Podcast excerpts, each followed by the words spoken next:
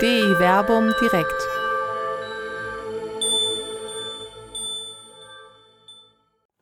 Im Kreuz ist Heil. Die Dramaturgie der Johannespassion mit Dr. Till Magnus Steiner und Dr. Werner Kleine. Herzlich willkommen hier im Berliner Plätzchen zur äh, Veranstaltung DE Werbung direkt in der K-Woche. Das Osterfest steht bevor.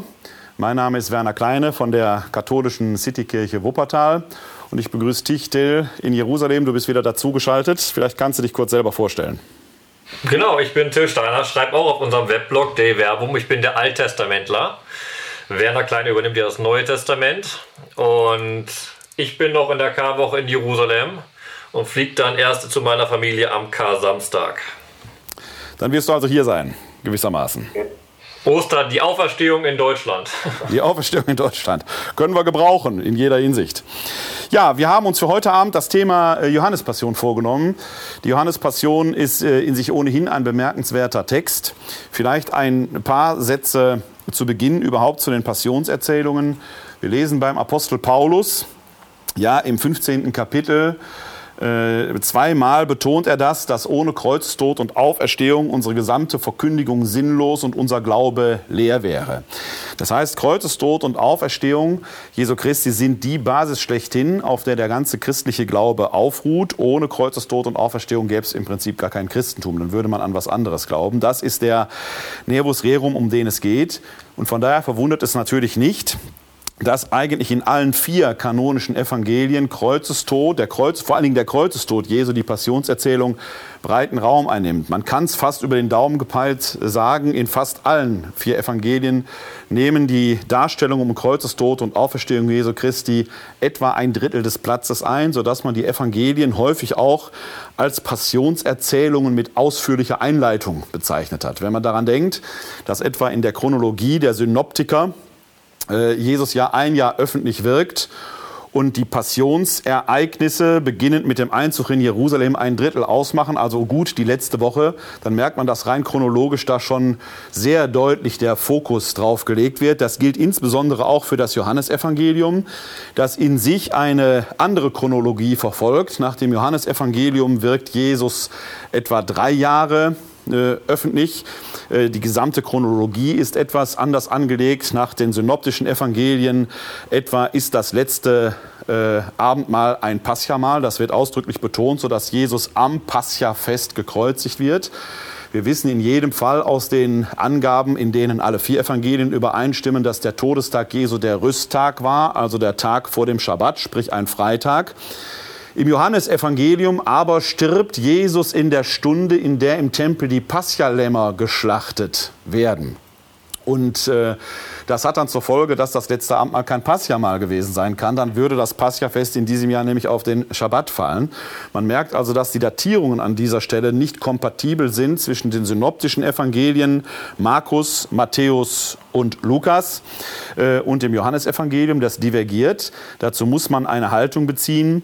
Meine ganz persönliche, ich weiß nicht, ob du da eine Haltung zu hast, Till, aber meine ganz persönliche Haltung ist, äh, dass ich, was die reine Chronologie angeht und die Verortung des letzten Abendmahls, das Paschafest, der synoptischen Tradition der Vorzug zu geben ist.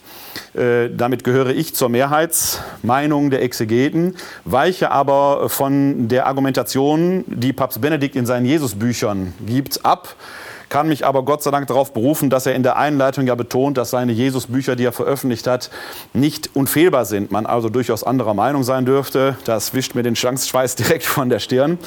Warum äh, habe ich diese Meinung? Weil es einfach insgesamt zur theologischen Ausdeutung auch des letzten Abendmahls, in das dann eben auch äh, zum Beispiel der erste Korintherbrief mit hineinzuziehen ist, gehört.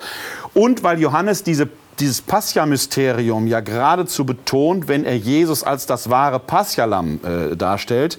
Umgekehrt in seinem äh, äh Evangelium aber zwar einen Abendmahlsbericht hat, aber keine Einsetzungsberichte.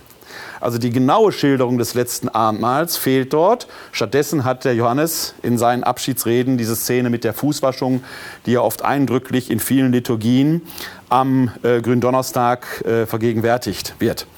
Umgekehrt hat er aber, was das äh, in den synoptischen Evangelien theologisch mit dem letzten Abendmahl verbunden wird, dann wieder in der großen Brotrede drin. Man merkt also, er kennt das, gibt dem Ganzen aber einen theologischen Drive, eine theologische Deutung, die dann über das rein chronologische Erzählinteresse weit hinausgeht, sondern einen eigenen Ansatz pflegt. Er hat also durchaus erzählt Wahres, aber von einer theologisch gedeuteten Perspektive.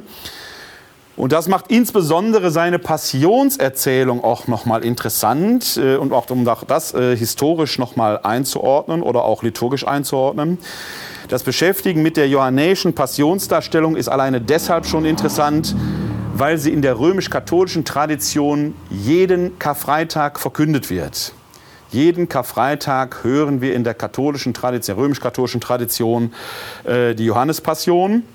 Äh, die anderen Passionserzählungen des Matthäus, des Markus und des Lukas werden auf die Lesejahre verteilt am Palmsonntag verkündigt.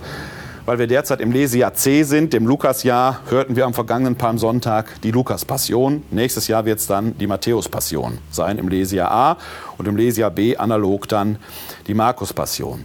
Das ist schon mal das eine, warum es wichtig und interessant ist, sich mit der Johannespassion zu befassen, weil sie an jedem Karfreitag halt verkündet wird. Sie ist aber noch aus einem anderen Grund von Bedeutung, weil, und das wird Thema des heutigen Abends sein, dass wir uns das näher anschauen, eine sehr bemerkenswerte innere Dramaturgie hat, die, und da möchte ich jetzt unserem Gespräch nicht vorgreifen, aber möchte das als Interpretament schon mit hineinnehmen, äh, man mit einem besonderen Ohr hören muss, denn gleich werden wir immer von den Juden hören. Das ist sehr apodiktisch, als wenn es das ganze jüdische Volk betrifft. Der Johannes gestaltet seine äh, Passion, man kann schon fast sagen, dramaturgisch wie ein Theaterstück. Das ist eine Bühne mit einem drinnen und einem draußen. Drinnen ist der Römer, drinnen der Pilatus auch, drinnen wird Jesus gleich sein, der wird mal hinausgeführt werden. Draußen stehen die Juden, von Jesus getrennt, drinnen getrennt, drinnen hört man die Wahrheit, draußen findet man sie gar nicht. Der historische Hintergrund, auf dem das Johannesevangelium dann entsteht, geschrieben etwa 90, 100, kurz nach 100, bildet interessanterweise eine ganz intensive, krisenhafte Situation der Auseinandersetzung der frühen sich selbst, der frühen sich selbst findenden Kirche und des äh, Judentums.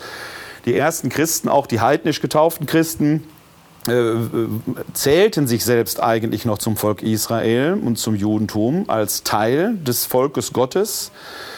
Das Judentum selber nach der Zerstörung Jerusalems äh, vollzieht aber auch einen Selbstfindungsprozess und trennt sich zunehmend von dem erstarkenden Christentum. Da gibt es auch die berühmte Synode von Jamnia, wo dieser Trennungsprozess dann de facto auch vollzogen wird, sicherlich eher von Teil des Judentums.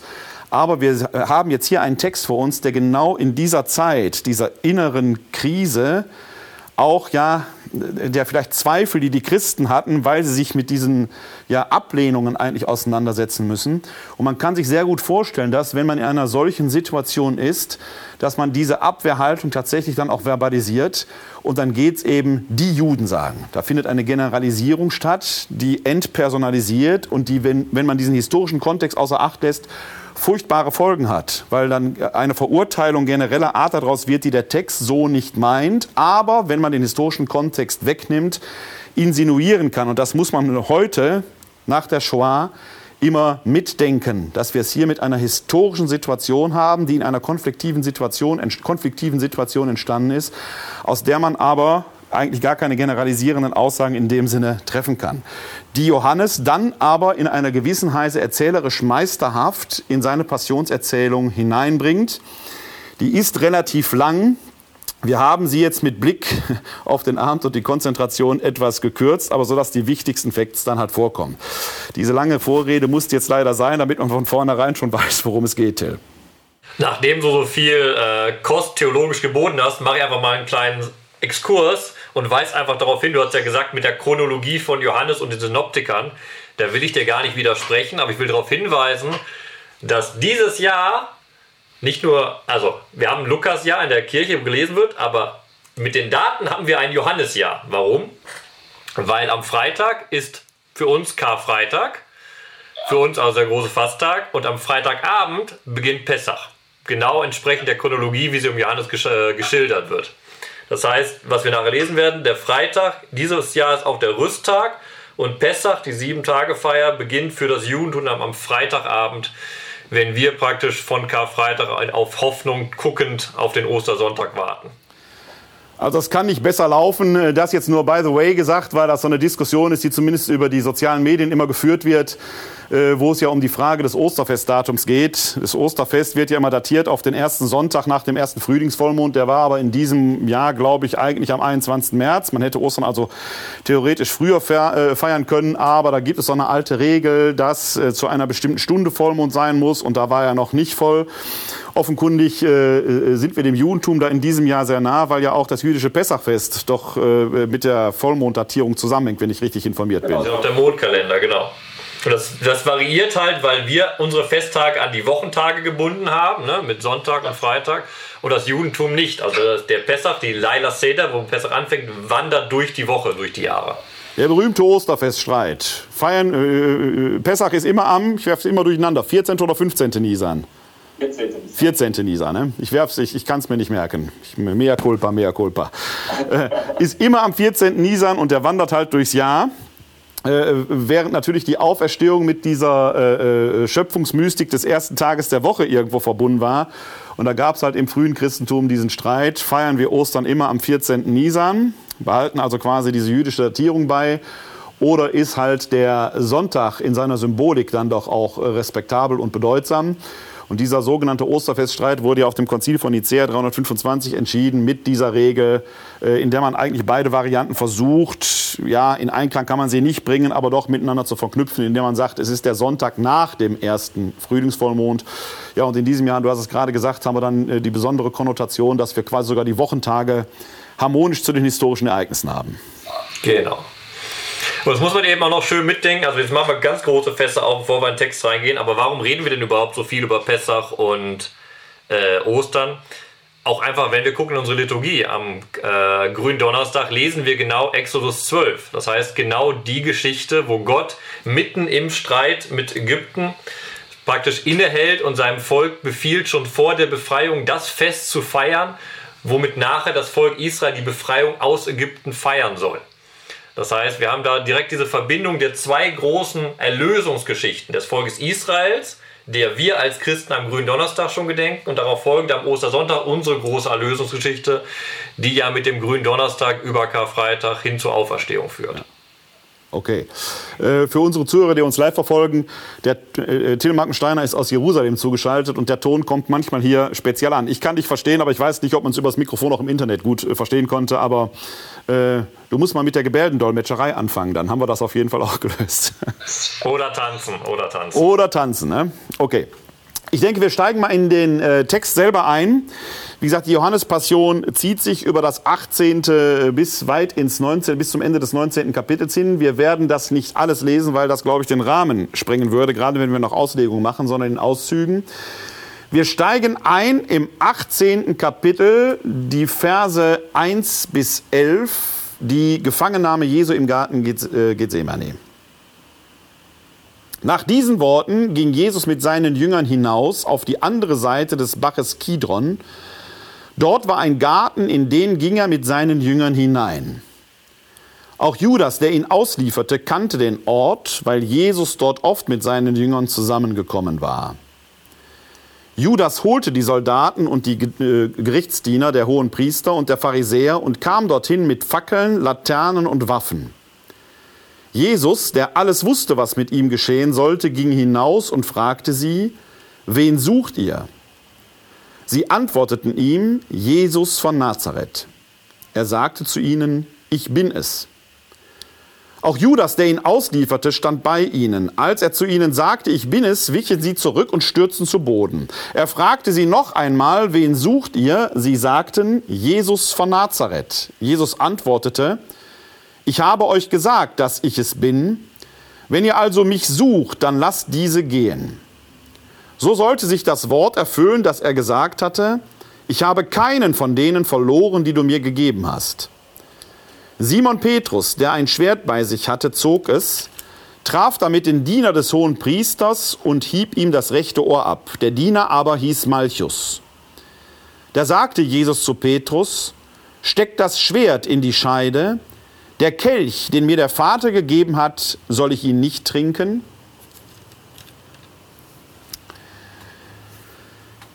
Allein in, wir könnten alleine schon über diesen Textabschnitt, glaube ich, einen ganzen Abend machen, weil da so viele symbolische Andeutungen drin sind. Ich versuche ein paar Aspekte äh, hinaus zu entfalten. Man könnte schon anfangen damit, wieso wird erwähnt, dass er auf die andere Seite des Baches Kidron geht. Das alleine wäre schon äh, einen ganzen Abend wert, aber ich will meinen Fokus jetzt auf ähm, drei andere Aspekte legen. Ich fange mal hinten an. Die eigentliche Verhaftung wird ja begleitet durch diesen Schwertstreich des Simon Petrus. Dieser Schwertstreich des Simon Petrus erzählt eine ganz eigene Geschichte. Denn der Simon Petrus ist uns bisher eher als äh, impulsiver Fischer vom See Genezareth äh, bekannt geworden. Dass der schwertragend war, spielte bisher im Evangelium keine Rolle. Wirft aber ein Licht quasi rückwärts lesend auf die gesamte Jesusbewegung.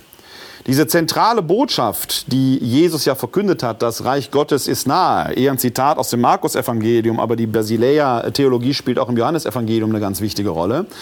Diese zentrale Botschaft, das Reich Gottes ist nahe, kann ja auf eine vielfältige Weise interpretiert werden. Man kann sie, wie wir es heute machen, eher geistig-geistlich interpretieren. Man kann sie, und das haben möglicherweise die Apostel gemacht, auch sehr äh, weltlich interpretieren. In dem Sinne, der kommt jetzt, errichtet ein Gottesreich, schmeißt die Römer aus dem Land raus und alles wird gut. Israel wird restituiert, Israel kommt in seine alten Rechte hinein. Offenkundig haben viele Jesus genau in dieser Weise durchaus verstanden, waren vielleicht gerade enttäuscht, weil er es nicht in dieser Weise errichtete. Man bietet ihm ja sogar die Königswürde an anderer Stelle an und so weiter und so weiter. Die Bewegung, die er um sich herum schart mit diesen zwölf Aposteln, ist aber durchaus in der Lage und verteilt schon mal Ministerposten auf dem Weg nach Jerusalem. Also die haben offenkundig auch diesen Eindruck gehabt, das ist nicht nur eine fromme Angelegenheit, die wir hier machen, sondern da steckt etwas sehr irdisches, politisches dahinter. Wenn das zutrifft, dann macht das natürlich Sinn, dass Jesus an anderer Stelle sagt, nehmt keine Frauen mit, keine Kinder, wer Vater und Mutter noch daran denkt, soll besser hier bleiben. Klar, wenn man sich auf so eine Mission begibt, dann muss man den Kopf frei haben, dann kann man nicht die Familie und die Verwandtschaft mit sich führen, ist gefährlich. Und dann kann es eben auch sein, dass man Waffen bei sich hat, weil man denkt, es gibt tatsächlich eine Revolution. In der Tat ist Jesus ja wenige Tage vorher im Tempel gewesen und hat da sicherlich eher symbolisch, aber doch durchaus handgreiflich einen kleinen äh, Aufstand entfesselt, als er die Händler aus dem Tempel heraustrieb. Also innerhalb seiner Bewegung ist noch lange nicht klar, dass sie es hier mit einem Friedensfürst, einem Messias zu tun haben, der äh, ein ganz anderes Ziel verfolgt als jetzt eine politische Revolte gegen die jüdischen Besatzer oder die Errichtung eines irdischen Gottesreiches. Das, dieses, genau. Missverständnis, dieses Missverständnis steht im Raum. Ja? Bitte. Genau, ich, darf ich ganz kurz noch was dazu ergänzen, direkt, ja, damit auch, damit der Dialog da ist. Ähm, genau, was du ja auch gemerkt hast, ich, ein ganz wichtiger Begriff, glaube ich, für den heutigen Abend, wenn wir das, äh, die Passionsgeschichte bei Johannes erklären, ist dieser Begriff der König der Juden, genau. König Israels auch. Und der ist vom Anfang an des Johannesevangeliums drin. Im Johannes im ersten Kapitel sagt Nathanael, du bist der König Israels oder der König der Juden, eins von beiden, sagt er da. Damit ist genau diese Frage auch im Raum, was heißt es denn, ihn als König zu bezeichnen? Und wenn wir dann historisch noch mal ein bisschen das stärker verordnen, wir haben durch Josephus belegt, dass in der Zeit damals es viele Banden gab, Räuberbanden nennt das, glaube ich, Josephus, die immer wieder Könige ausriefen, die dazu aufriefen, die Heiden aus dem Heiligen Land rauszubringen. Und da haben wir eben auch eine Schrift zwischentestamentarisch, die eben nicht im Kanon der Bibel ist, aber die sogenannten Psalmen Salomos. Und genau da wird das erhofft, dass ein neuer König Israels kommt, ein weltlicher Herrscher, und da wird auch gesagt, der die Heiden aus dem heiligen Land hinaustreibt. Also war das generell, es lag in der Luft. Und große Teile des Volkes warteten genau darauf, dass so ein König kommt. Und wenn wahrscheinlich damals vom König gesprochen wurde, wartete man eben jemanden, der dem ohnmächtigen Volk Israel wieder Macht zurückgibt und die Besatzer austreibt und damit wieder ein weltliches Königtum errichtet. Daher diese Erwartung an Jesus eben auch ein solcher König zu sein. Genau. Ich, das kann man, glaube ich, nie äh, laut genug sagen, dass das keine fromme Bewegung da, die da betend durchs Land gezogen ist, sondern zumindest in der, im Zwölferkreis und wahrscheinlich auch in Teilen der sonst Jesus begleitenden Gruppe war eine reale irdische vielleicht auch revolutionäre Erwartungshaltung da, in, die in ihm eben auch einen irdischen Messias sah. Ich denke, dass äh, Jesus vielleicht selber einen Selbstfindungsprozess muss. Vielleicht steht das sogar hinter diesen Versuchung, der, der Versuchungstradition, wo er vom Teufel in der äh, Wüste versucht wird, wo er selbst da einen solchen Findungsprozess hat. Ist nicht Thema des heutigen Abends, müssen wir vielleicht mal an, an anderer Stelle nochmal verhandeln. Aber dieses Missverständnis steht real im Raum und von daher komme ich zu einer zweiten Szene in diesem kurzen Textabschnitt hier, nämlich der des Judas, der dabei stand, der ja jetzt diesen, diesen Verrat ausführt, wo ja erstmal im Raum steht, welcher Art ist denn überhaupt der Verrat? Ja, der weiß, wo er ist. Er verrät den Aufenthaltsort, denn Jesus selbst hat sich ja vor der Öffentlichkeit erstmal verborgen. Er hat sich ja zurückgezogen. Er taucht immer in Jerusalem auf, zieht sich wieder zurück nach Bethanien oder in ein Dorf, das Ephraim heißt, kommt wieder nach Jerusalem hinein, zieht sich wieder zurück, geht wieder hinein, zieht sich wieder zurück. Also er versteckt sich. Man weiß nicht, wo er ist. Und dieses, äh, da gibt es jetzt um diese Judas-Szene herum eine ganze Reihe von Traditionen und Traditionchen. Wir wissen vom Judas A, dass er der Kassenwart war. Man weiß nicht so ganz viel, der Kassenwart der Jesusbewegung. Jesus war also nicht arm oder mittellos, sondern äh, wird an einer Stelle in den Evangelien erwähnt, dass er die Kasse unter sich hatte. Äh, er hat äh, B offenkundig so ein bisschen ein Herz für die Armen, denn als die Sünderin Jesus die Füße salbt, beschwert er sich, ja hätte man das Öl nicht verkaufen, das Geld den Armen geben können. Äh, der Name des Judas ist, wird in vielerlei Hinsicht gedeutet. Eine Deutung, also einmal ist dann Ischkariot, der Mann aus Kariot, wobei man nicht genau weiß, wo Kariot liegt. Eine andere Lesart ist aber dieser, dieser Sikarier, der Messermann. Das würde ihn dann auch als jemanden ausweisen, der durchaus äh, revolutionären Gedankengutes nicht äh, fremd oder nicht unhold war. Äh, es könnte, das ist ein bisschen spekulativ, was ich jetzt sage, aber es könnte natürlich eine Motivation des Judas gewesen sein, der ja beim letzten Abendmahl in der Nähe Jesu gelegen haben muss, weil Jesus bei der Verratsgeschichte ja sagt, es wird der sein, der sein Brot mit mir in die, in die Schale tauchen wird. Der muss sich also in der Nähe befunden haben. Und es ist eine Lesart, die sogar den besonders vertrauten Platz dem Judas zuweist, wenn man davon ausgeht, dass die ja nicht gesessen, sondern gelegen haben und im Johannesevangelium ja just gesagt wird, dass der Jünger, den Jesus liebte, ihm an der Brust lag, dann muss also der Jünger, den Jesus liebte, rechts von Jesus gelegen haben. Würde dann, wenn aber Judas der ist, der das Brot mit ihm in die Schale taucht, in seiner Nähe sitzend, liegend sein muss, müsste Judas links von ihm gelegen haben. Das ist aber genau der Platz, der das größte Vertrauen beinhaltet, weil da ja der Rücken zugewandt wird. Also es muss ein besonderes Vertrauensverhältnis da gewesen sein. Äh, und so dass man jetzt über diese Motivation des Judas spekulieren kann. Eine ganz interessante Spekulation bietet übrigens an dieser Stelle Amos Oss in seinen beiden Büchern, einmal in dem Roman äh, Judas und dann aber auch in dieser kleinen Schrift Jesus und Judas heißt die, glaube ich. Äh, wo der Verrat quasi als mit Jesus nahezu abgestimmt, möchte ich fast sagen, dargestellt wird.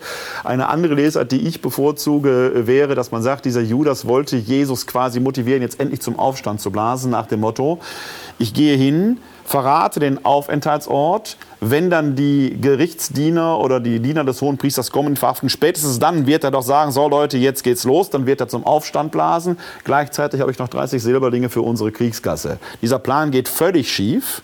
Also diese Figur des Judas ist eine sehr, sehr schillernde, aus welcher Motivation heraus da gehandelt hat. Die muss nicht nur, ich verrate einen Freund, sondern sie ist eine völlig fehlgeleitete. Der Mensch will die Dinge beeinflussen, auf jeden Fall. Aber das alles könnte dahinter stecken.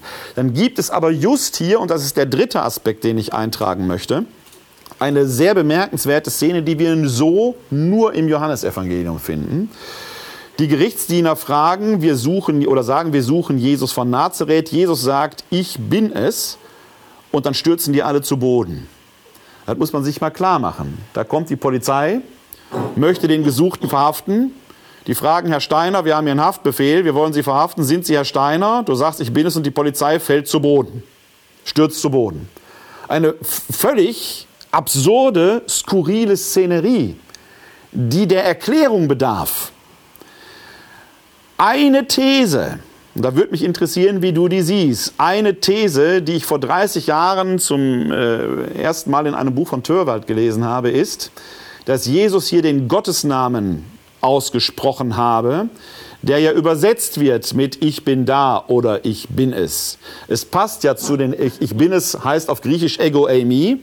Das passt in die, voll in die Linie des Johannesevangeliums hinein, die diese Ich bin, diese Ego Eimi Worte hat wenn Jesus hier, zumindest in der Diktion des Johannesevangeliums, Jesus legt, äh, Johannes legt ihm quasi in den Mund, er spricht den Gottesnamen aus und dann stürzen die natürlich alle zu Boden, weil der Gottesname ausgesprochen worden ist. Was hältst du von dieser höchst spekulativen These, die man da in den Raum stellen könnte? Ähm, ich gehe einen Schritt zurück, dann komme ich dann zurück. Ja. Aber erstmal genau der Punkt ist, dieses Niederwerfen ist das, was ich gesagt habe, wir müssen diesen Begriff des Königs im Hinterkopf haben ich werfe mich nieder vor einem König. Das ist ganz jüdisches Denken. Wenn wir gucken im Alten Testament, dieses Niederwerfen ist vor einem König. Das heißt, im Endeffekt, die, die ihn festnehmen wollen mit großer Gewalt, werfen sich nieder und huldigen ihm. Das wird das ganz prekär nachher, wenn wir sehen, wenn es nachher wirklich in diese Debatte geht, oder die Diskussion zwischen Pilatus und Jesus um die Frage, ob er ein König ist und was für ein König ist. Hier haben wir schon so ein erstes Anzeichen, die verhalten sich wie gegenüber einem König. Jetzt der zweite Punkt zu diesen Ego-Amy-Aussagen, die hinlaufen auf Ich bin es. Die These, die du gesagt hast, ist verlockend. Ne? Sie geht nämlich zurück auf den Anfang des Exodus-Buches, wo eben Gott sagt, wo er gefragt wird, Mashem, also was sein Name ist, sagt er Ehie, ich werde sein. Das ist aber gar kein Gottesname in dem Fall. In dem Kontext ist es eine, eine Zusage Gottes, weil zwei Verse vorher sagt Gott zu Mose, ich werde bei dir sein. Dann fragt Mose trotzdem, aber ich komme dann zu meinem Volk oder zu den Israeliten und die werden fragen, wer bist du? Dann sagt er, Ehie. Eben diese Zusage, ich bin, und dann, ich bin mit dir oder ich bin der, der ich sein werde, der euch, und dann kommt danach die Verheißung, die Landverheißung, die Mehrungsverheißung. Das heißt, Gott ist der, der verheißt und das, was er verheißt hat, einhält. Ich würde das nicht auf diese Ego-Emi-Stelle hier zudecken. Aber an dem Punkt wird eine andere schöne Sache deutlich. Wir haben das ja, das zieht ja auch das äh, Johannesevangelium ein bisschen durch, diese Ego-Emi-Aussagen, diese Vorverweise eben des Menschensohn, ich bin es. Und das im Endeffekt, wir haben, das ganze Johannesevangelium ist ja voll, vor allem für den Leser von Verweisen, wer Jesus wirklich ist, diese enge Einheit mit Gott dem Vater, aber auch voll mit Passionshinweisen. Also der Leser wird die ganze Zeit darauf vorbereitet, was da passiert.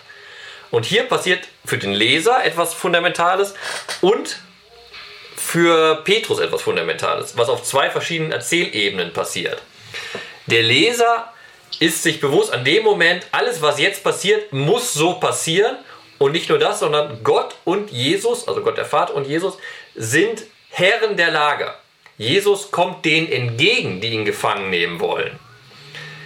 Er fragt, wen sucht ihr? Sagt Jeltan, ich bin es. Also er behält seine Hoheit, obwohl er als Verbrecher abgeführt werden soll. Und er führt die Diskussion und er sagt auch noch, lass die meinen gehen. Und da ist dann genau dieser Spitzpunkt erreicht. Nachdem Jesus sagt, lass die meinen gehen, greift Petrus ein. Also der Jesus, der sich auf sein Passionsleiden hinbewegt, trifft auf einen Petrus, der sich genau dem entgegenwehrt. Nochmal, der Leser ist die ganze Zeit darauf vorbereitet. Nachher auch bei, es gibt ja bei der Abendmahlerzählung, er weiß die Stunde, was passieren wird. Also Jesus bereitet sich auf diese Passion vor.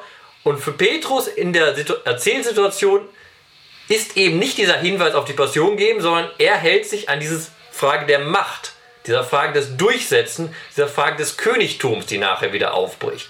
Und das läuft dann alles sehr, sehr schön auch zusammen mit dieser Ego-Emi-Aussage eben. Genau diese Frage, was heißt das denn? Wer ist dieser Jesus? Und Petrus gibt hier mit seinem äh, Schwerthieb eine ganz klare Antwort. Das ist eine Machtaussage. Aber Jesus wird in der Passion zeigen, dass es eben keine Machtaussage ist, sondern wie er nachher im Gespräch mit Pilatus sagt, es geht um die Wahrheit. Und das ist etwas anderes. Wir lassen also die Frage auf, ob Jesus da auf den, offen, ob Jesus da auf den Gottesnamen Bezug nimmt oder nicht. Äh, interessant bleibt diese Reaktion der ihn Verhaftenden auf jeden Fall. Entweder im Sinne der Königsanbetung, auch da würde man sagen, äh, Leute, ihr seid die Polizei, ne? also was macht ihr hier? Also es bleibt eine Szene, die äh, der Antwort, die der Stellungnahme bedarf. Und du hast im Prinzip schon auch gerade den entscheidenden Hinweis gegeben, was die Johannespassion äh, durchzieht es scheint so, als, nee, es scheint nicht so, sondern Jesus tritt hier als Herr des Verfahrens auf. dieser ganze Weg, den er jetzt ans Kreuz gehen wird, äh, den geht er quasi als souverän. Er besteigt das Kreuz. Er wird nicht angenagelt, sondern das Kreuz wird zum Thron seiner Königsherrschaft. Da merkt man natürlich, das entspricht nicht dem, was, was Kreuzigung historisch war. Ja? Ähm, gerade gestern oder vorgestern ist auf Feinschwarz.net ja ein sehr bemerkenswerter Beitrag. Jetzt, äh, ich habe nur den Vornamen mir gemerkt, Mary, wie auch immer, äh, die ja nochmal diesen Aspekt äh, dessen, was mit der Kreuzigung an Demütigung all bis in den Bereich des sexuellen Missbrauches und so weiter da war. Das korrespondiert nicht mit der großen Souveränität, die hier Jesus, äh, die hier Johannes da hineinbringt, aber es sind theologische Deutungen. Der Johannes sieht hier Gott selbst an Werk. Das, was jetzt kommt, muss geschehen, damit Erlösung, damit Befreiung der Menschen bewirkt wird, damit die Menschen lernen, wer ist Gott. Das ist, ein, ein, das, ist das Bundesgeschehen, das hier neu offenbart wird. Und das in der Diktion des Johannes die Juden offenkundig nicht begreifen wollen. Das deutet sich, wie du es schon gesagt hast, er geht ihnen entgegen. Alles, was jetzt kommt, liegt in der Hand Jesu. Er wird nicht verhaftet, er verhaftet sich quasi selbst, möchte man fast sagen. Zwei, zwei Sachen, die, glaube ich, wichtig für die weitere Lektüre und die Diskussion heute Abend sind. Nicht nur die Juden verstehen das nicht, sondern auch Pilatus versteht es nicht. Auch Petrus versteht es nicht. Das ist ja genau dieser ganze Erzählkontext. Keiner versteht da, was wirklich passiert und gleichzeitig bleibt Jesus Herr des Geschehens. Und das glaube ich, das, ich will es einfach nochmal vorlesen, weil das ein wichtiger Leseschlüssel für die beiden Kapitel ist. Also die Szene ist ja in Vers 3. Die Soldaten und die Gerichtsdiener kommen mit Fackeln, Laternen und Waffen. Und dann, sagt der Erzähl dann erzählt der Erzähler nicht, sondern der Erzähler sagt ganz kurz, was hier passiert. Und sagt er nämlich in Vers 4, Jesus, der alles wusste, was mit ihm geschehen sollte, ging hinaus. Das ist ja genau der Punkt. Der Erzähler sagt nochmal, Jesus weiß, dass der Weg zum Kreuz führen wird.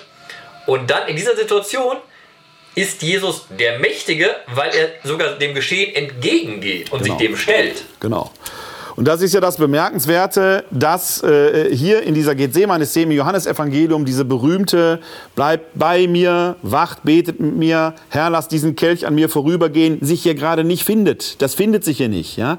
Also diese Angstszene, wo Jesus ja sehr menschlich in, den synoptischen, in der synoptischen Tradition erzählt wird, ne? der Blut und Wasser schwitzt, der Todesangst leidet, wo man sich ja fragen, wie kann das sein, dass der Gottessohn so wenig Hoffnung an dieser Stelle hat? Ja?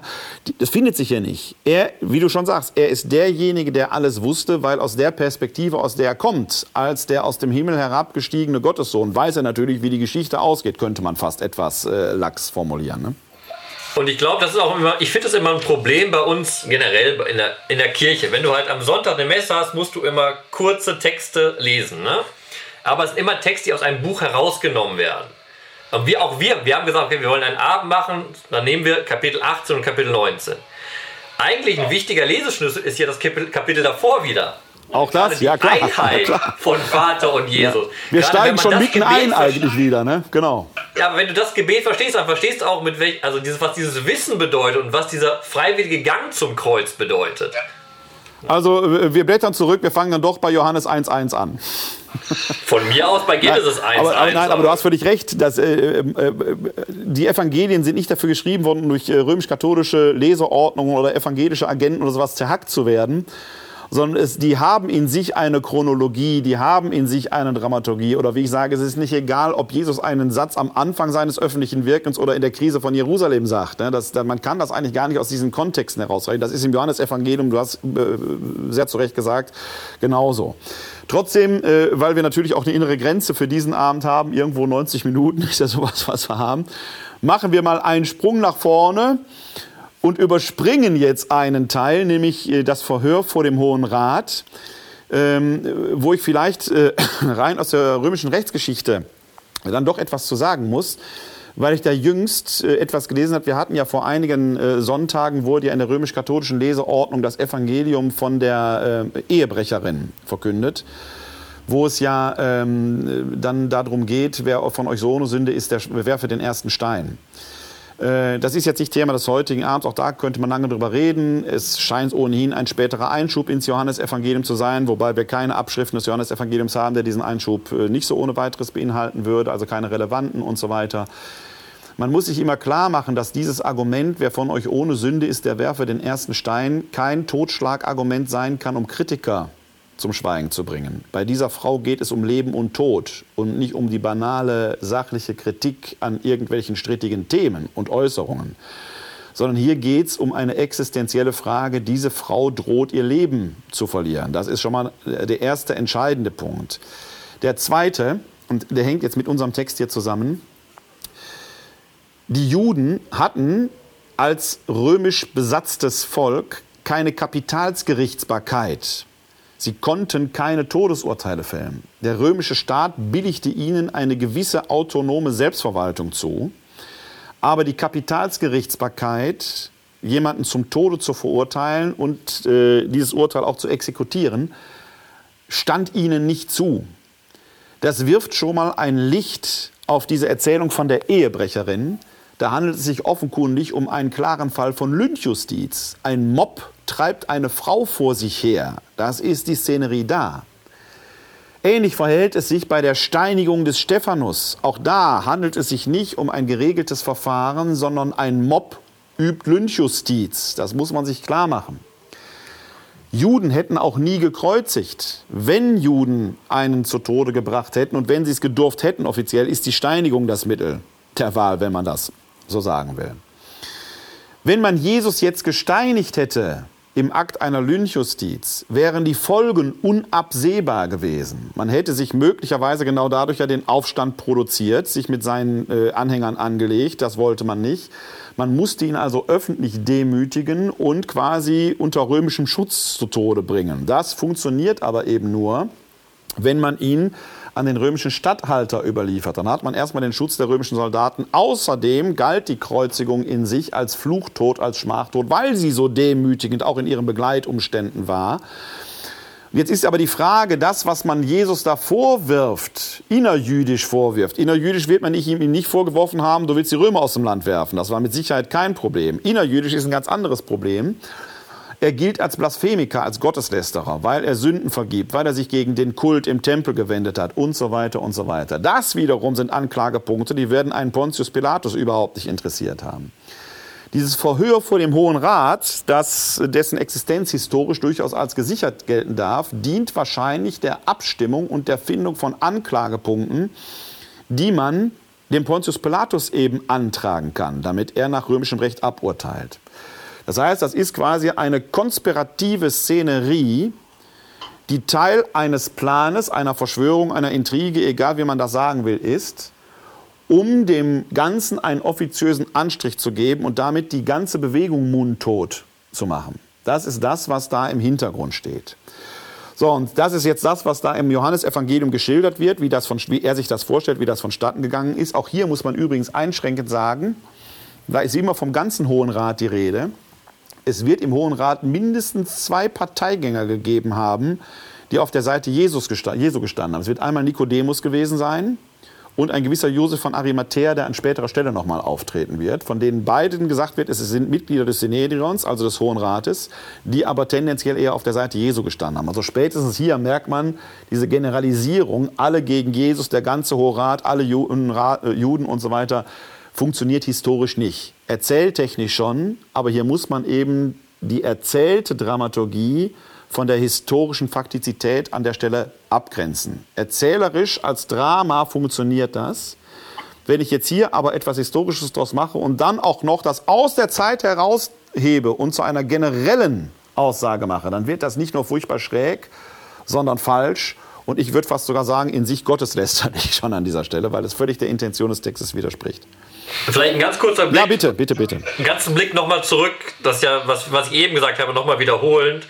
Wir sind ja ne, schon weit tief drin im Buch und das ist ja genau das, was du gerade so zusammengefasst hast, wird ja genauso erzählt. In Kapitel 10 fragen die Juden ihn, bist du der Christus? Sag es offen. Und er sagt, ja, ich habe es euch offen gesagt. Was passiert dann? Das ist Kapitel 10, Vers äh, 31 da hoben die Juden wiederum Steine auf, um ihn zu steinigen. Das ist das, was du. Da, da deutet dieses Ad-Hoc-Lynchen ja, an, genau. was du sagst. Affektiv, ne? Und dann, die Passionserzählung fängt ja, also mit der Überschrift, wenn man eine Einheitsübersetzung nachguckt, ab Kapitel 11 heißt es ja schon Jesus auf dem Weg in die Passion. Im Kapitel 11 passiert ja nämlich genau das. Der Synedrin versammelt sich und beschließt eben, diesen Mann umzubringen. Mit welcher Begründung? Hier steht, was sollen wir tun? Dieser Mensch tut viele Zeichen. Wenn wir ihn gewähren lassen, werden alle an ihn glauben, dann werden die Römer kommen und uns die heilige Stätte und das Volk nehmen. Ne? Und dann kommt eben die Anspielung, die wir dann nachher auch wieder im Kapitel 18 dann haben, bei dem, wo wir überspringen. Es ist besser, dass einer stirbt, als dass alle sterben.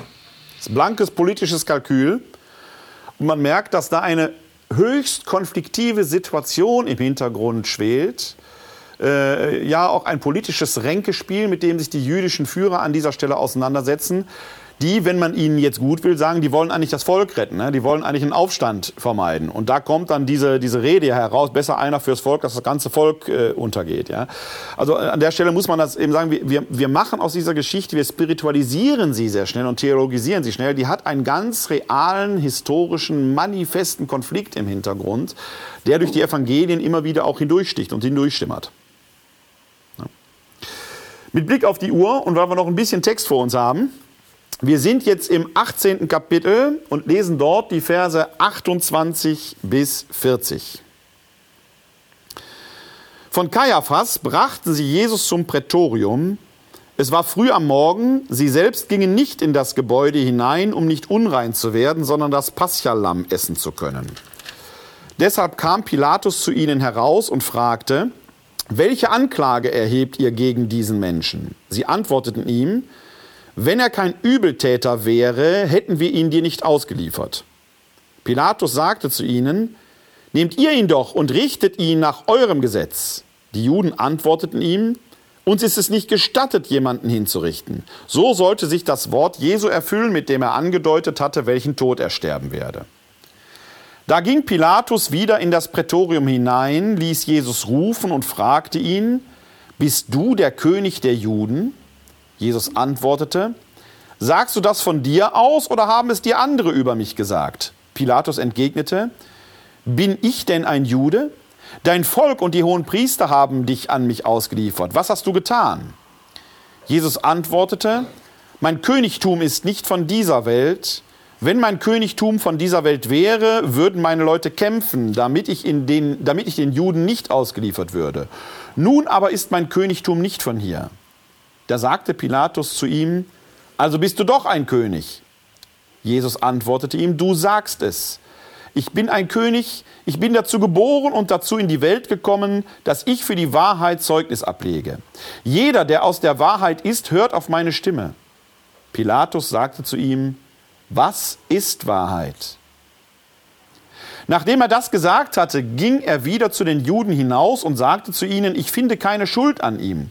Ihr seid aber gewohnt, dass ich euch zum Paschafest einen freilasse. Wollt ihr also, dass ich euch den König der Juden freilasse? Da schrien sie wieder, nicht diesen, sondern Barabbas. Barabbas aber war ein Räuber. Ja, in diesem ersten Verhör Jesu durch Pilatus kann man schon sehen, wie Johannes seine Passion so aufstellt. Sie ist konzipiert nach Art einer Tragödie, quasi auf verschiedenen Bühnen. Die könnte man so als Passionsspiel auf eine Bühne bringen. Man kann sich das vorstellen, sagen wir mal links, links, rechts völlig wurscht. Ja? Links ist das Prätorium, da ist der Raum drinnen, ein nahezu geschützter Raum. Draußen, rechts auf der Bühne, stehen die Gegner, die Juden. In einem solchen Setting kann man übrigens auch von den Römern und den Juden sprechen, würde in jedem Drehbuch so drinstehen, verallgemeinert. Aber ehrlich gesagt, in einem Prätorium findet nicht so, also da werden nicht so ganz viele Juden Platz gefunden haben. Also da steht kein schreiendes Volk. Da stehen halt ein paar Leute rum, ja, die jetzt Jesus da zur Anklage bringen. Mehr als 100 werden es nicht gewesen sein, eher weniger. Johannes spielt hier wunderbar dieses Spiel. Der Pilatus wird zum Spielball der Wahrheit. Jesus bleibt drinnen, draußen die Gegner Jesu und Pilatus, der Statthalter der Römer, der mächtigste Mann im Land, wenn man so will, er wird wie ein Spielball hin und her geschickt zum Spielball der Wahrheit. Dass er da so als Skeptiker auftaucht in dieser Diktion, auch dann in Vers 38 mit dieser berühmten Pilatus-Frage, was ist Wahrheit? Ist aus christlicher Sicht damals erzähltechnisch übrigens auch nicht so ganz schlecht gemacht. denn man muss sich ja immer noch mit den Römern als Machthabern irgendwo gut halten. Also den Römern jetzt die Schuld einfach in die Schuhe zu, äh, zu schieben für die Kreuzigung Jesu, was sie historisch hätten. Denn die Kreuzigung ist eine römische Hinrichtungsart. Wenn man die Schuldfrage stellen wollte, müsste man zu dem Schluss kommen, es ist ein glatter Justizmord gewesen, denn Pilatus findet ja keine Schuld an ihm, wie hier dezidiert ge äh, gesagt wird an dieser Stelle. Ja? Aber Pilatus erscheint als willfähriger Spielball, der diese beiden Szenerien miteinander verbindet, der als Zauderer, als Skeptiker, als Zögerer erscheint, der sein eigenes Spiel offenkundig zu spielen spielt, denn wenn er keine Schuld an ihm findet, müsste er eigentlich sagen, okay, dann muss ich den freisprechen. Und dann kommt es zu diesem Kuhhandel, den er da hat, dass am Pascha-Fest einer freigelassen soll. Ich weiß nicht, ob du da nähere Erkenntnisse hast, Till. Meines Wissens ist das historisch nicht verbürgt, dass es einen solchen Brauch gegeben habe. Keine aktuellen Ausgrabungen in Jerusalem, die etwas nachgewiesen hätten. also es ist nicht also, soweit ich weiß auch, Bitte. nein, gab es das nicht. Also es ist nicht auszuschließen, dass es eine solche Pascha-Amnestie gegeben hat, aber sie ist historisch nicht nachweisbar, dass es da irgendwo einen äh, veritablen Brauch gegeben hätte. Er wird in den Evangelien fast überall berichtet, äh, aber man kann historisch nicht darauf zurückgreifen. Hier geht es erzähltechnisch sicherlich eher, dass der Heiland die Wahrheit der Welt gegen einen Räuber ausgetauscht wird und das Volk, das zumindest insinuiert wird, schreit da eben nach dem Räuber. Aber wir haben hier genau ja in, jetzt in dieser Laborsituation, auch in dieser Verhörsituation, genau die Punkte, die wir gerade schon angedeutet haben. Zur Anklage gebracht wird Jesus de facto als Aufrührer. Ja, als er ist ein Landesverräter, er strebt nach der Königsherrschaft. Bist du der König der Juden? Und dann ist das eine interessante Stelle, wo ich sage, ich habe es jetzt in meiner Diktion äh, mal äh, auch betont. Jesus antwortet ja hier, ich habe es gerade so betont, du sagst es, ich bin ein König. Das Problem ist, dass Bibeltexte keine Betonungen enthalten. Ich habe also gerade interpretiert. Ich könnte auch gelesen haben, als Jesus, als Pilatus fragt, also bist du doch ein König? Jesus antwortete, du sagst es, ich bin ein König. Könnte man auch betonen. Und genau bei beiden Lesearten ist etwas ganz, ganz Interessantes passiert. Wieder erzählt technisch, was hier passiert. Erstens einen Schritt zurück wieder die Juden bringen Jesus und wie klagen sie ihn an? Ganz allgemein, ein Übeltäter. Der, der den Text hier liest, kann nicht sagen, weswegen, warum. Also es wird nicht definiert. Und dann, Pilatus hat also in der Erzähllogik, weiß er gar nicht, warum dieser Jesus zur Anklage gebracht wird. Und er geht dann zu Jesus und sagt, bist du der König der Juden? Also, und dann kommt eben diese spannende Antwort von Jesus, die genauso sagen werden kann, sagst du es von dir oder weil es andere gesagt haben? Weil das in der Erzähllogik des Textes total offen ist. Warum fragt gerade Pilatus nach dieser offenen Anklage, Jesus ein Übeltäter, ob Jesus der König der Juden ist? Gleichzeitig stellt er quasi ein Urteil schon aus. Ne? In Vers äh, 38, nachdem er diese berühmte Pilatus-Frage gestellt hat, was ist Wahrheit? die ihn dann äh, in, in, mancher christlichen Tradition schon zu einem Philosophen werden lässt. Bei den Kopten eher ist Pilatus alleine deswegen schon heilig gesprochen worden, da wird er als Heiliger verehrt. Äh, weil er eben so zaudernd ist. Dann steht er, nachdem er das gesagt hatte, ging er wieder zu den Juden hinaus und sagte zu ihnen, ich finde keine Schuld an ihm. Also eigentlich hätte er ihn an dieser Stelle freisprechen müssen. Er ist erwiesenermaßen unschuldig. Er hätte ihn freilassen müssen. Aber bei, aller, äh, bei allem Drang zur Heiligsprechung eines Pontius Pilatus er ist dann, er verrät im Prinzip seine, sein eigenes Urteil, weil er es eben nicht ausspricht, sondern dann vor Angst vor denen, die da vor ihm stehen oder warum auch immer, weil er vielleicht nicht als Kompliz oder was weiß ich was, um, um seine eigene Reputation willen, äh, dann zu diesem Kuhhandel greift und denkt, ich gebe denen da irgendwo einen Räuber, irgendwo einen, den man eigentlich gar nicht frei haben will, hin und macht, dieses, äh, macht diese Begegnung da auf, die dann zu dem bekannten Ergebnis führt, dass man Barabbas schreit und äh, damit Pilatus letzten Endes die Hände bindet. Er hat jetzt keine andere Möglichkeit, als ihn dann der Verurteilung zuzuführen. Und das ist interessant, wenn wir in außerbiblische Quellen gucken, weil hier wird Pilates so als Abwägender, das Gesprächssuchender, der Hin- und Her Pendelnde dargestellt. In außerbiblischen Quellen ist Pilates ein gewalttätiger, bestechlicher Herrscher, der gerade weil er so gewalttätig und bestechlich ist, abgesetzt wird von Rom und nach Rom zurückgehen muss.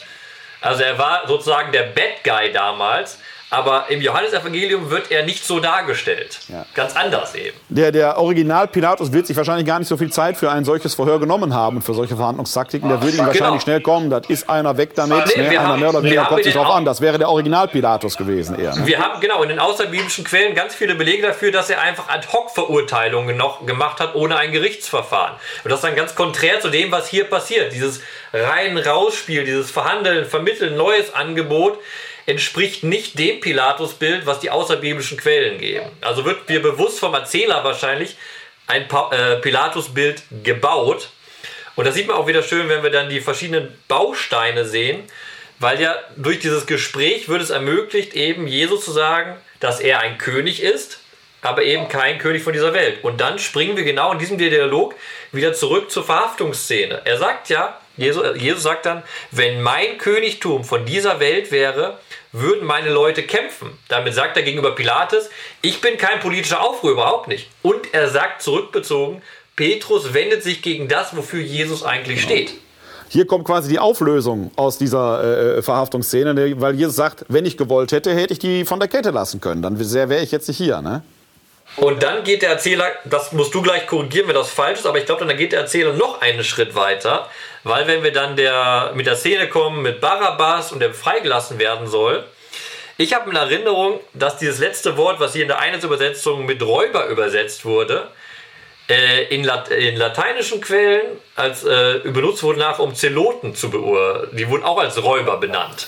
Ja, im Griechischen steht ja das das Wort Lestes. äh, Das, das wird ein Partisanenkämpfer gewesen sein, um ganz ehrlich zu sein. Genau, und dann ist nämlich, also was ich, was ich in Erinnerung habe, wenn das eine Anspielung ist auf die Zeloten, dann wird Das ist- daraus nämlich ein ganz interessanter Genau, Schuh. genau. Weil die Juden können jetzt wählen zwischen dem, der keinen Aufstand zettelt, und einem Zeloten, der nachher im Jahre 70 nach Christi dahin führen wird, dass Israel sein Land verliert und noch viel wichtiger seinen Tempel komplett verliert. Und was, was, was die Situation eben in sich auch noch absurder macht, dass sie historisch sich so wahrscheinlich nicht zugetragen wird, denn äh, Pilatus wird ein, ein, ein Räuber, der einen Taschendiebstahl gemacht hat, den hätte er vielleicht da äh, hingestellt, ja. Äh, äh, aber einen, einen Partisanenkämpfer, einer, der wahrscheinlich ein paar römische Soldaten auf dem Gewissen hat, den hätte er nie in so eine solche Situation hineingebracht. Aber genau das ist das, was dieses Wort impliziert. Das ist jetzt nicht nur ein Räuber, der halt da mal irgendwie eine Oma überfallen hat oder sowas, ja? sondern das ist jemand, der als, der, eigentlich ist das ein Mörder, der hat ein paar Menschenleben auf dem Gewissen. Und hinzu kommt immer, worauf ich hinweise, das ist ja ein sprechender Name. Bar Abbas, Bar ist das aramäische für Sohn und Abbas, Abba ist der Vater, also der Sohn des Vaters, Gottes Sohn, Vater als Gott. Das Also da, spielt das, das, das sind so, zu Jesus her. genau, also es sind sind sehr, sehr viele Anspielungen genau dieser Art da drin, die dem, ich will das nicht als Satire oder ich will das jetzt gar nicht auf so eine humoristische Ebene bringen, aber das ist schon sehr, sehr interessant erzählt, vor allen Dingen äh, jetzt gerade in der johannäischen Diktion, ähm, der scheint sich schon auch mit römischem Gerichtswesen ausgekannt zu haben, denn er schildert diesen, diesen ganzen äh, Vorgang jetzt hier in Art einer Beweisaufnahme, wie er für ein geordnetes römisches Verfahren vorgeschrieben gewesen wäre. Ob das einem jüdischen Aufständischen, als der Jesus da angeklagt ist, so überhaupt zuteil geworden wäre, dahinter muss man A, ein Fragezeichen machen. Es passt nicht zu dem, was man sonst von Pontius Pilatus weiß. Also es wird historisch nicht so gewesen sein. Aber Johannes, der Evangelist, scheint diese Regeln, nach denen ein römischer Prozess eigentlich zu erfolgen hätte, zu kennen und gestaltet danach jetzt hier sein Prozessgeschehen. Zeugenbefragung und so weiter und so weiter. Genau, er, er benutzt das Prozessgeschehen als Bühne zu entfalten, was es heißt, wenn Jesus sagt, er ist Wahrheit. Wir lesen mal weiter. Also, der Barabbas wird jetzt äh, freigelassen. Und dann setzen wir ein im 19. Kapitel die Verse 1 bis 8. Darauf nahm Pilatus Jesus und ließ ihn geißeln. Die Soldaten flochten einen Kranz aus Dornen, den setzten sie ihm auf das Haupt und legten ihm einen purpurroten Mantel um. Sie traten an ihn heran und sagten, sei gegrüßt, König der Juden, und sie schlugen ihn ins Gesicht. Pilatus ging wieder hinaus und sagte zu ihnen, seht, ich bringe ihn zu euch heraus, ihr sollt wissen, dass ich keine Schuld an ihm finde. Jesus kam heraus, er trug die Dornenkrone und den purpurroten Mantel. Pilatus sagte zu ihnen, seht, der Mensch. wenn man jetzt mal in Rechnung stellt, dass Pontius Pilatus ihn eigentlich hätte freisprechen müssen, und ja auch hier in Vers 4 sagt, ich muss, lese die anderen Verse gleich noch nach, in Vers 4 sagt, äh, ich finde keine Schuld an ihm, mutet das umso absurder an, dass er ihn dieser Geißelung äh, übergibt, die nach römischem Verständnis mit der Kreuzigung verbunden war. Die ging der Kreuzigung immer voraus, war im Übrigen so grausam, dass viele Delinquenten die Geißelung schon nicht überlebt haben. Also viele haben das Kreuz gar nicht gesehen, weil die da schon gestorben sind. Will die Details ersparen, wer sich die, für die Details interessiert. Da gibt es von Lofink das Buch Der letzte Tag Jesu, da wird das sehr, der letzte Tag im Leben Jesu, glaube ich, äh, heißt das, wird das sehr eindrücklich geschildert, wie so eine Kreuzigung vonstatten ging. Und dieser Artikel, der auf Feinschwarznet äh, erschienen ist, äh, wo es da um die Frage geht, wurde Jesus sexuell missbraucht, ist erschienen. Heute ist der 16. Gestern ist es erschienen. Äh, der Beitrag, äh, der auch darauf nochmal eingeht, welche Begleitumstände so eine Kreuzigung äh, hatten, zeigen, dass das ist jetzt hier nicht mit einer symbolischen Geste getan, die da gemacht wird und ein bisschen verspotten, sondern das ist eine Demütigung erster Güte, die physisch und psychisch so grausam war, dass viele Delinquenten sie schon nicht äh, überlebt hatten. Jetzt bringt Pilatus den heraus, zeigt ihn seinen Anklägern, quasi diese erbarmungswürdige Gestalt und manchmal paraphrasiere ich das, da steht wortwörtlich Idu ho Anthropos, seht der Mensch, aber ich paraphrasiere das manchmal, seht, so ist der Mensch. In der Diktion des Johannesevangeliums ist das auch etwas, diese Todverfallenheit des Menschen, die an dieser Stelle tiefer und erbarmungswürdiger gar nicht gedacht werden kann, spiegelt im Prinzip das Schicksal wider, das jeder Mensch hat. Das heißt, symbolisch hält der Pontius Pilatus im Prinzip den Juden einen Spiegel vor. Das ist das Schicksal, das euch auch nicht erspart bleiben wird. Ich lese aber die Verse 6 bis 8 noch eben weiter. Als die hohen Priester und die Diener ihn sahen, schrien sie, kreuzige ihn, kreuzige ihn. Pilatus sagte zu ihnen, nehmt ihr ihn und kreuzigt ihn, denn ich finde keine Schuld an ihm. Die Juden entgegneten ihm, wir haben ein Gesetz und nach dem Gesetz muss er sterben, weil er sich zum Sohn Gottes gemacht hat. Als das Pilatus hörte, fürchtete er sich noch mehr. Jetzt wird es natürlich komplett absurd, weil Pilatus zum dritten Mal feststellt, ich finde keine Schuld an ihm. Und de facto werden jetzt die Juden zu denen, die das Urteil nach römischem Recht fällen und Pilatus gibt sich ihnen willfährig hin. Historisch wird das völliger Blödsinn gewesen sein, aber Johannes baut hier wirklich eine Dramaturgie auf, die die Römer fast entschuldigt, was in seiner Zeit vielleicht auch überlebenswichtig war, den Römern zu sagen, wir sind nicht so schlimm aber dann den Juden generalisierend alles in die Schuhe schiebt. Aus der historisch-dramaturgischen Situation heraus verständlich die Erzählweise, aber nach 2000 Jahren krisenhafter Geschichte zwischen Christen und Juden muss man sagen, ist das sicherlich eine, ein Textfragment, eine Textstelle, die furchtbare Wirkungsgeschichte gezeigt hat. Der Autor oder der Erzähler spielt halt hier mit Karikaturen, mit zwei starken Karikaturen. Erstens am Anfang wir haben gesagt, dieses Königsthema ist wichtig.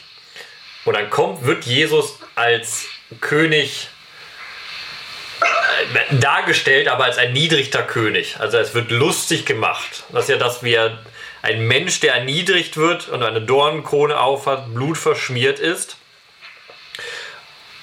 Und da sagt, das ist, fand ich interessant für mich, Pilatus dazu, seht der Mensch. Ich habe auch, boah, ich denke oft darüber nach, was soll das heißen? Und du hast gesagt, du hast, glaube ich, seht, so ist der Mensch. Das paraphrasiert von mir, ne? Ah ja, so hast du das gesagt. Für mich spielt da noch eine zweite Sache rein, weil es gibt ja im, im alten Orient schon vorher, aber auch dann äh, in der Zeit, in der wir sind, diese hierarchische Unterschied zwischen einem König und einem normalen Menschen. Ein Kaiser ist kein Mensch, ein König ist kein Mensch im alten Orient. Und hier tritt praktisch, wird Jesus als König verhöhnt und dazu wird gesagt, seht, das ist ein Mensch. Er ist komplett erniedrigt, was du ja auch deutlich gemacht hast. Wobei das dann wieder, wenn du ins Alte Testament guckst, wir im Alten Testament ja die Tendenz haben der Royalisierung des Menschen.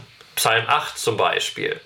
Da ist nicht der König eingesetzt, um die Schöpfung zu herrschen, sondern der Mensch herrscht über die Schöpfung. Und das ist so ein Spiel, was theologisch sehr, sehr wichtig ist, über die Würde und die Ehre eines Menschen, eines einzelnen Menschen.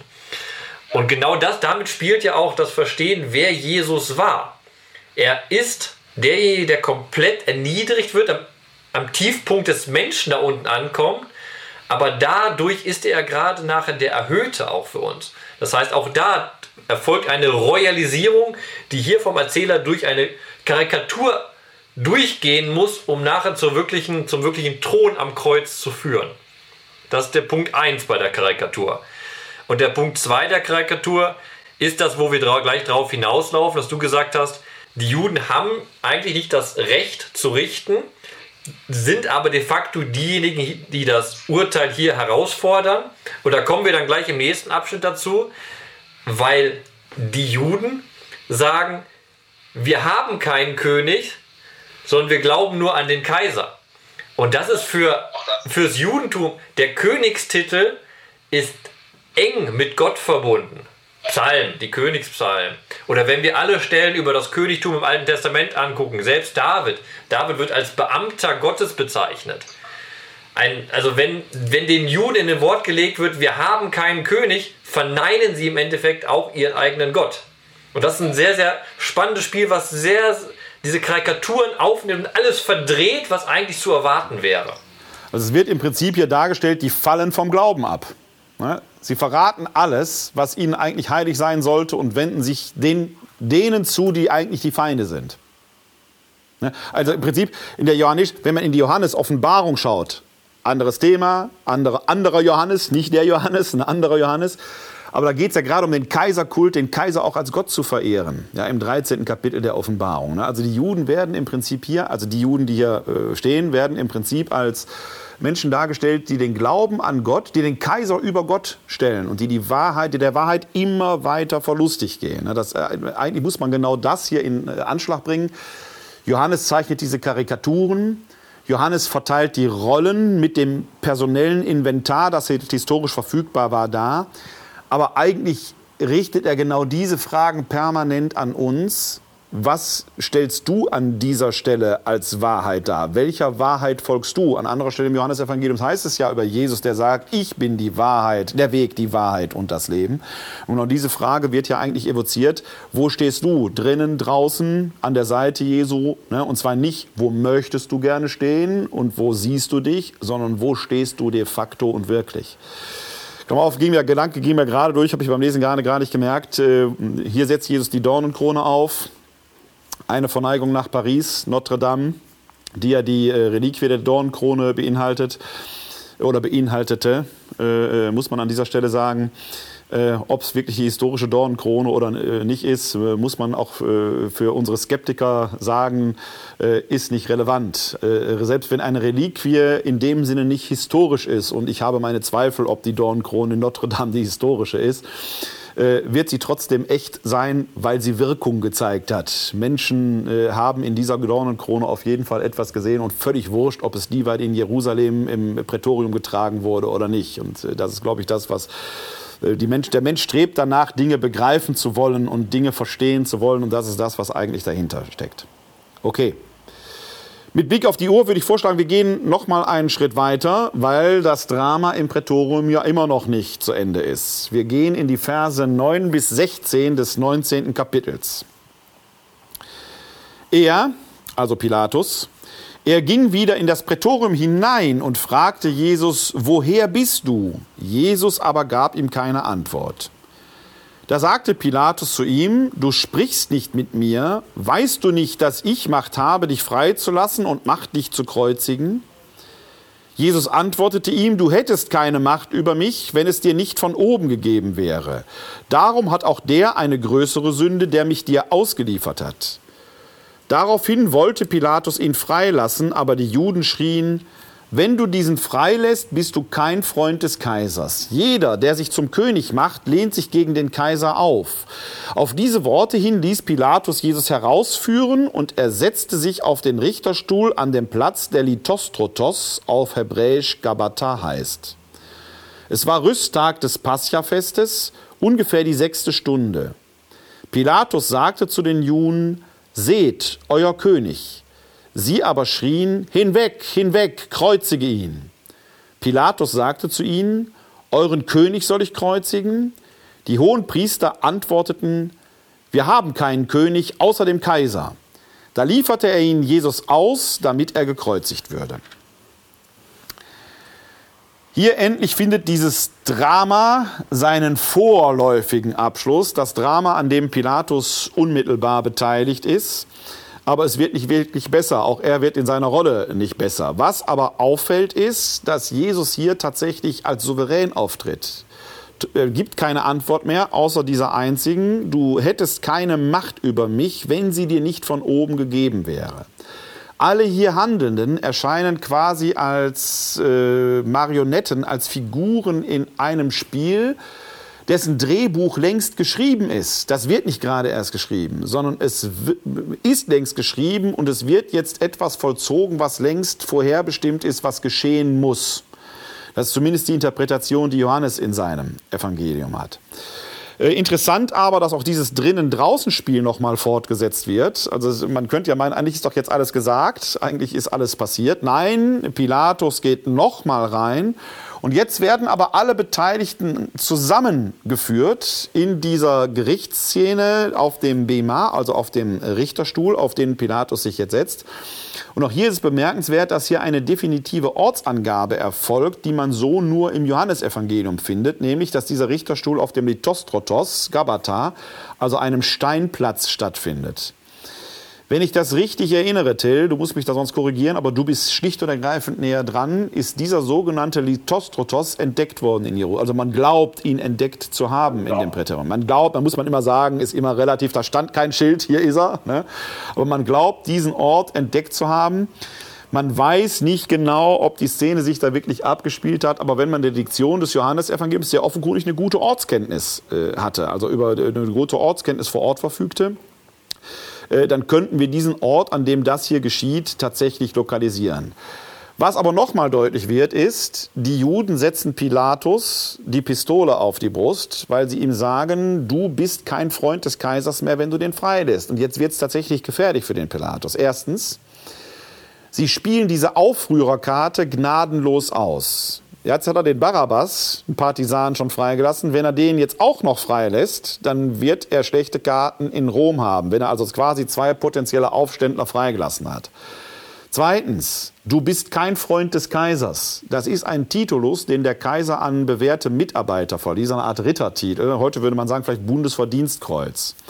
Das heißt, der Pilatus, das ist nicht ganz unwahrscheinlich, dass er diesen Titel möglicherweise getragen hat. Du hast völlig zu Recht gesagt, er ist seines Amtes wegen seiner Grausamkeit enthoben worden.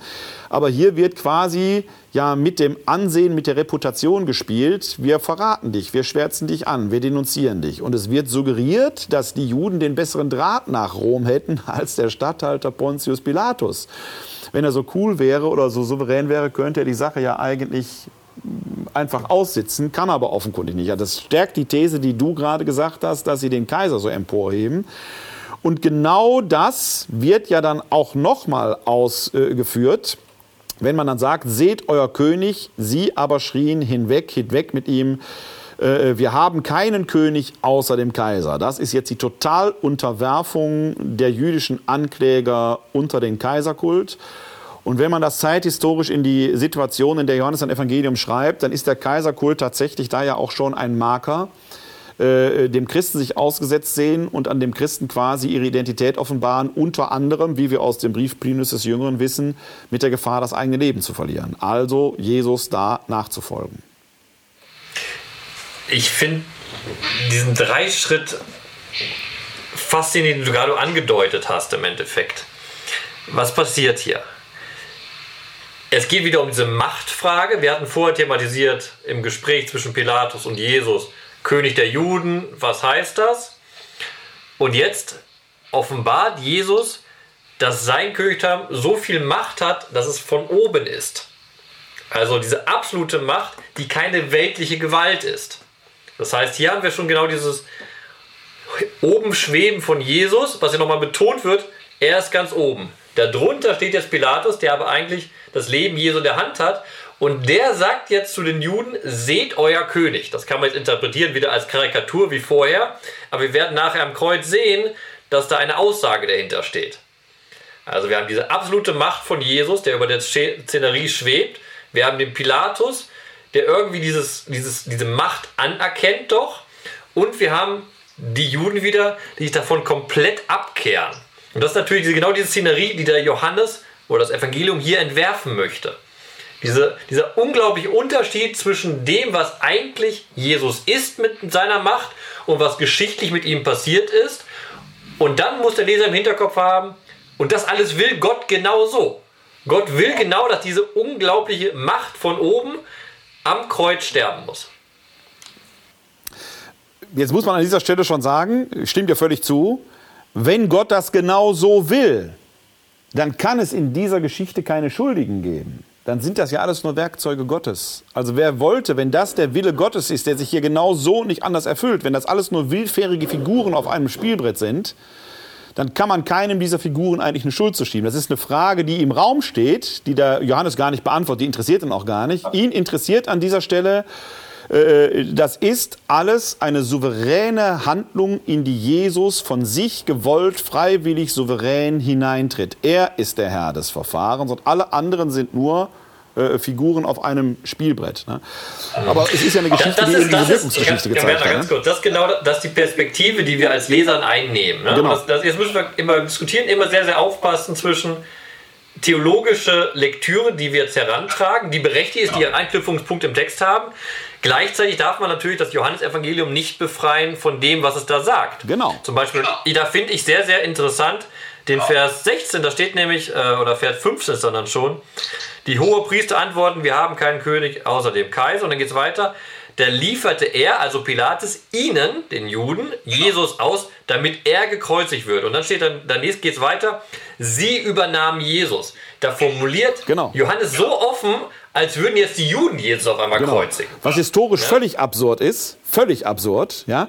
Aber genau das insinuiert Johannes, äh, auch im Sinne seine, dieser Spieltheorie, die ich da gerade, also dieses Spielzeugmodells, das ich gerade habe. Aber er bedenkt die Folgen nicht. Er schreibt für seine Gemeinde in dieser Situation, keiner der vier Evangelisten, auch kein Paulus, wird gedacht haben, dass wir 2000 Jahre später diese Texte möglicherweise noch lesen werden.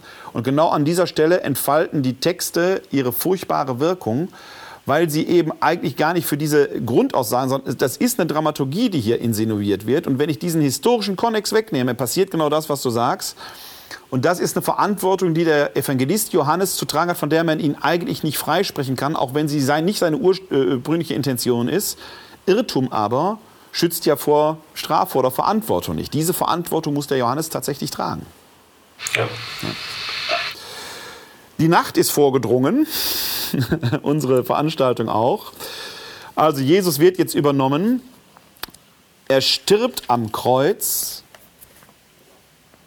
wird hinabgenommen und dann kommt die Bestattung. Dargestellt ab Vers 38 bis 42 im 19. Kapitel. Und äh, mit dieser Bestattungsszene, die wir jetzt noch diskutieren werden, werden wir den Abend dann beschließen. Ich sage nur ein paar Sätze zuvor. Wir haben einige Zeitangaben ja schon gehört. In der sechsten Stunde äh, findet die Verurteilung statt. Jesus wird in der neunten Stunde sterben. Wir befinden uns ja am äh, 14. Nisan. Der Frühlingsvollmond ist da. Das heißt, das Äquinoktium ist in der Nähe. Tag und Nacht gleiche. Nach unserer Zeitrechnung also etwa 18 Uhr. Der Tod Jesu wird also gegen 15 Uhr, neunte Stunde, eingetreten haben. Mit dem Sonnenuntergang aber beginnt der Schabbat. Also darf man bestimmte Handlungen nicht mehr vollziehen. Die Berührung mit einem Leichnam würde kultisch unrein machen. Selbst wenn der Schatten auf einen fiele, würde man kultisch unrein werden. Wir haben früher, die Schatten sind noch relativ lang. All das, was jetzt geschieht zwischen dem Eintritt des Todes Jesu und seiner Bestattung, muss in drei Stunden über die Bühne gegangen sein. Josef von Arimathea muss zu Pontius Pilatus gerannt sein. Er muss erstmal vorgelassen werden. Er muss sein Anliegen vortragen. Er muss die Freigabe erwirken, möglicherweise mit entsprechenden finanziellen Mitteln. Er muss wieder zurück. Man muss den Leichnam vom Kreuz abnehmen. Bei einem 80 Kilo Mann vielleicht oder 70 Kilo Mann wird das keine leichte Angelegenheit gewesen sein. Man muss ihn in das nahegelegene, alles unter enormer Eile, alles innerhalb von äh, eigentlich drei Stunden sind eigentlich schon zu lang, weil da geht die Sonne ja schon unter, eher in zwei Stunden. Also es ist erst eine unglaubliche Hektik, die hier ist. Ist das eine. Das zweite, was ich auch äh, an dieser Stelle erwähnen möchte, ist, Wenn die Verurteilung Jesu in der sechsten Stunde stattfindet und sein Tod in der neunten eintritt, dann hat er nicht länger als drei Stunden am Kreuz gehangen. Der Kreuzestod selber konnte sich aber über Tage hinziehen. Da waren die Römer sehr sadistisch und perfide drin. Man muss rein, ich betone, quantitativ sagen. Und das ist gegen Mel Gibson und The Passion of Christ gesprochen. Quantitativ hat Gott viel Gnade mit Jesus gehabt und hat ihn früh sterben lassen. Die beiden Schächer am Kreuz leben noch, als Jesus schon längst tot ist. Und denen muss man noch die Beine obendrauf zerschlagen, damit sie endlich sterben. Also aus einer quantitativen Leidensmystik wird rein biblisch nicht viel. Qualitativ ist eine andere Frage. Ja, aber man kann jetzt nicht aus der Menge des Leidens da etwas äh, ableiten, als wenn keiner so gelitten hätte wie Jesus da wird mancher Delinquent rein physisch möglicherweise mehr ertragen haben. Qualitativ, theologisch, ganz andere Baustelle, ganz andere Frage. Also es herrscht eine unglaubliche Hektik, eine unglaubliche Eile, die in den synoptischen Evangelien dazu führt, dass Jesus, ich will nicht sagen verscharrt wird, aber in aller Eile in dieses gebracht wird. Am Schabbat darf man das Grab nicht besuchen, man muss die Schabbatruhe halten. Und erst Sonntag bei Tagesanbruch, wenn wieder Licht da ist, kann man zum Grab gehen, um dann äh, äh, die notwendigen Riten quasi zu vollziehen. Das ist das, wie die synoptischen Evangelien das schildern, wobei man erwähnen muss, dass es ohnehin schon eine Ausnahmesituation darstellt, dass ein Gekreuzigter überhaupt ein ehrenvolles Begräbnis erhält. Die wurden normalerweise entweder am Kreuz äh, der Verwesung überlassen, der öffentlichen, öffentlich sichtbaren Demütigung über den Tod hinaus oder in Massengräbern verscharrt. Also dass hier ein individuelles Begräbnis stattfindet, ist ohnehin schon aus, sagen wir mal, mindestens außergewöhnlich. Also es muss, das wird nicht anders gegangen sein, als dass da die äh, Angehörigen Jesu, die Freunde, äh, gegen entsprechende Geldmittel eine Sondergenehmigung erwirkt haben. Das erzählt der biblische Text nicht, aber das wird im Hintergrund stehen. Ganz kurze Anmerkung, weil das gehört dazu zur Zusammenfassung. Das sind zwei Punkte. Du hast schon darauf hingewiesen, Josef aus Arithmea geht einfach zu Pilatus. Also ja. er muss Zugang gehabt haben. Also gute Verbindung. Und er wird ja. als Jünger Jesu bezeichnet. Und vorher in der Szene haben wir den Lieblingsjünger, der keine Probleme, ja. Probleme hat, in den Hof der Hohepriester reinzugehen. Ja. Also im Johannesevangelium wird diese kleine, anscheinend so kleine, eigentlich unbedeutende Gruppe um Jesus ja. mit sehr, sehr guten Verbindungen Richtig. zu den Eliten, sowohl römisch als auch im Judentum äh, gezeigt. Was sie in meinen Augen historisch durchaus auch gehabt hat, aber das wäre mal ein ganz eigener Abend, mal in die dunkle Zeit, die dunklen Jahre Jesu, wie ich sie nenne. Das sind die Jahre, wo er erwachsen war, aber von denen nichts erzählt wird, von denen ich aber glaube, dass man aus dem, was wir an Textbestand haben, einiges sicherlich spekulativ zurückfolgern kann. Auch da bekommen die Apostel noch mal ein ganz Wort. Ich würde dir absolut zustimmen, dass es da Querverbindungen gegeben hat, äh, auch in die höheren Kreise hinein, Bekanntschaften, die genau das möglich machen. Also es war keine, es war keine machtlose Gruppe. Nein, in, äh, überhaupt nicht. Äh, und ich glaube, dass der Johannes hier auch durchaus äh, ähm, Kenntnisse hat, die da historisch in die richtige Richtung gehen. Ohnehin bin ich der Meinung, immer dann, wenn Namen genannt werden, ist die Möglichkeit, die Potenz, dass da historische Ereignisse hinterstehen, relativ hoch. Nicht bewiesen, aber relativ, relativ hoch. Ist ein Hinweis, ein Indiz, nicht mehr und nicht weniger. Wir schauen uns mal den Text an. Wir sind im 19. Kapitel des Johannesevangeliums, die Verse 38 bis 42. Josef aus Arimathea war ein Jünger Jesu, aber aus Furcht vor den Juden nur im Verborgenen. Er bat Pilatus, den Leichnam Jesu abnehmen zu dürfen, und Pilatus erlaubte es. Also kam er und nahm den Leichnam ab. Es kam auch Nikodemus, der früher einmal Jesus bei Nacht aufgesucht hatte. Er brachte eine Mischung aus Myrrhe und Aloe, etwa 100 Pfund. Sie nahmen den Leichnam Jesu und umwickelten ihn mit Leinenbinden zusammen mit den wohlriechenden Salben, wie es beim jüdischen Begräbnis Sitte ist. An dem Ort, wo man ihn gekreuzigt hatte, war ein Garten und in dem Garten war ein neues Grab, in dem noch niemand bestattet worden war. Wegen des Rüsttages der Juden und weil das Grab in der Nähe lag, setzten sie Jesus dort bei.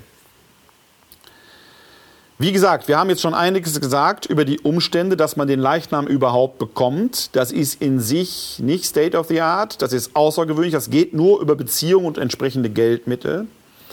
Dann erhält dieser Leichnam auch noch im Johannesevangelium eine außerordentlich würdige Bestattung, was angesichts der zur Verfügung stehenden Zeit schon eine Herausforderung war. In den synoptischen Evangelien will man das ja quasi erst am Sonntagmorgen, der dann zum Tag der Offenbarung, der Auferstehung wird, äh, nachholen. Und dann wird die Bestattung hier noch geschildert, wie es nach dem jüdischen Begräbnis Sitte ist. Das ist stark untertrieben.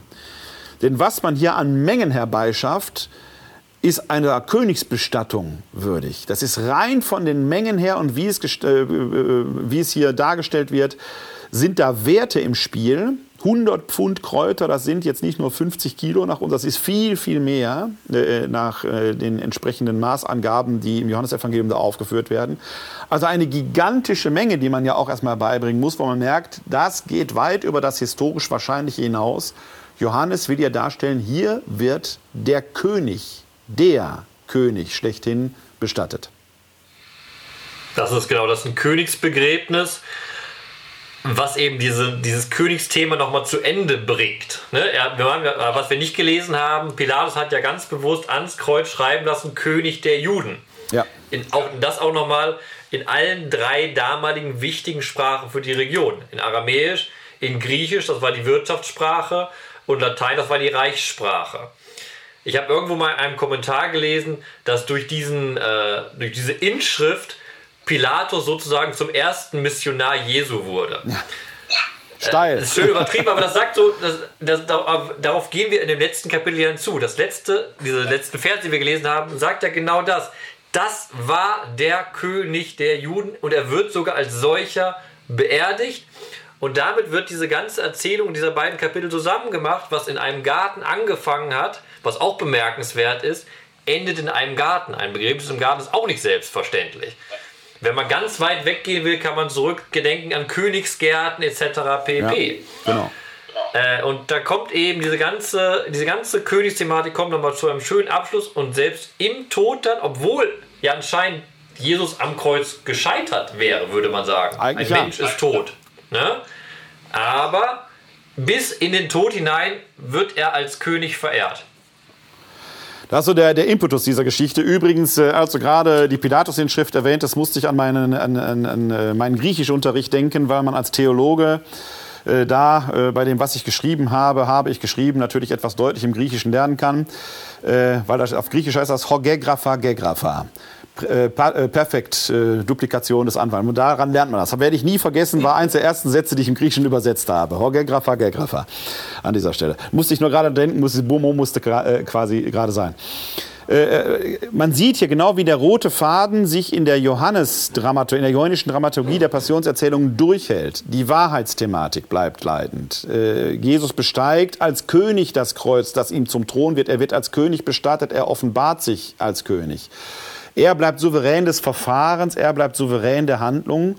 Äh, das ist genau das, was im Johannesevangelium sich als roter Faden durchzieht was so historisch nicht gewesen sein kann. Das ist aber nicht das Wichtigste, sondern es ist die Deutung des Todes Jesu, die hier eine Rolle spielt.